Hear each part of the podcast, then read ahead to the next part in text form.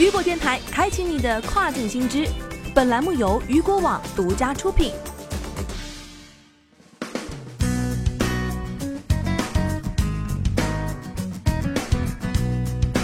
Hello，大家好，欢迎大家收听这个时段的跨境风云。接下来的时间，咱们一起来了解到的是亚马逊黑帽卖家手段越发高明，你该如何应对？据数据显示，亚马逊上的产品评论对业务的成功至关重要。百分之七十九的消费者在购买商品之前会去亚马逊查看评论，但是如果你的评论被黑帽卖家操纵了，该怎么办呢？在过去的几年里，亚马逊黑帽问题层出不穷，包括造假者、算法黑客和 listing 跟卖等等，企图通过非法的手段和操作系统，以克服日益激烈的竞争。如果你的亚马逊账户被一个不道德的卖家破坏了，你的账户可能会被暂停销售，更甚至可能会被永久关闭账户，这会毁掉你的利润、库存以及你在亚马逊内外的卖家声誉。根据数据显示，超过三分之一的亚马逊卖家表示，失去卖家特权是他们在亚马逊平台上运营时最担心的问题。事实上，如果不幸在第四季度成为亚马逊黑帽行为的受害者，可能会对你的利润造成毁灭性的打击，因为黑五和网一的收入占百分之五十六亚马逊全年卖家销售额的一半。那么，这些黑帽卖家到底都是谁呢？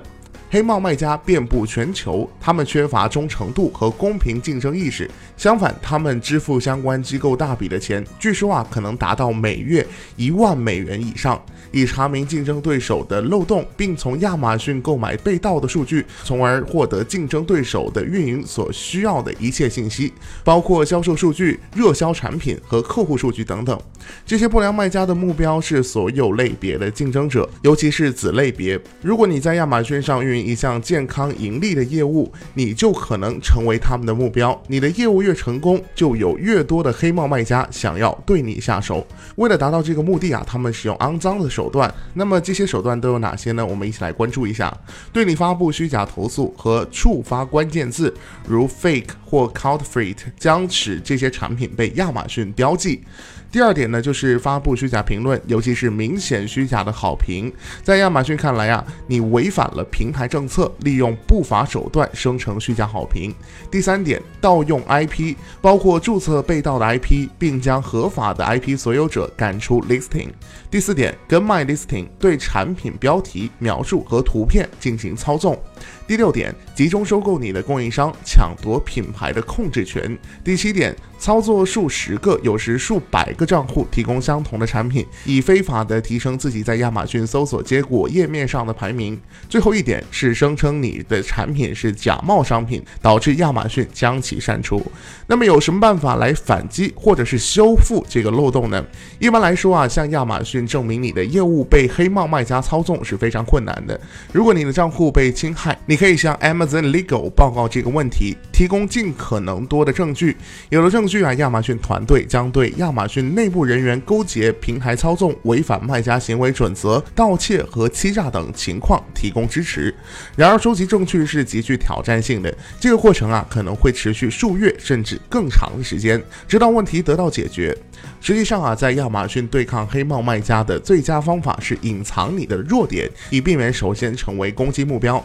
这些黑帽卖家会找出竞争对手的弱点，利用这些弱点为自己谋利。为了限制你可能暴露的弱点，首先你可以预见你成为目标的蛛丝马迹，每周监控你的账户可疑活动，以便尽早的发现问题。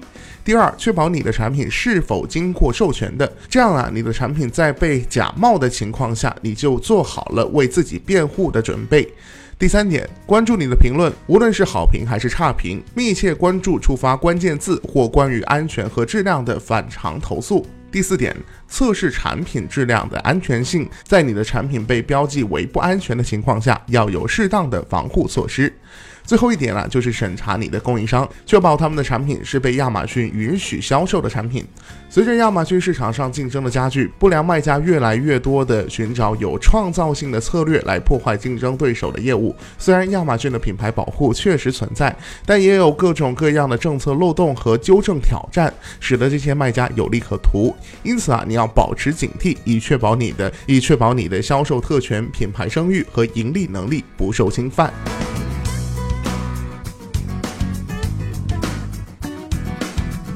好的，聚焦大事件，解读新爆点。以上就是这个时段雨果电台为您推送到最新一期的跨境风云。想要了解更多跨境电商资讯，您还可以持续关注雨果 App 推送的最新消息。我是大雄，我们下个时段见，拜拜。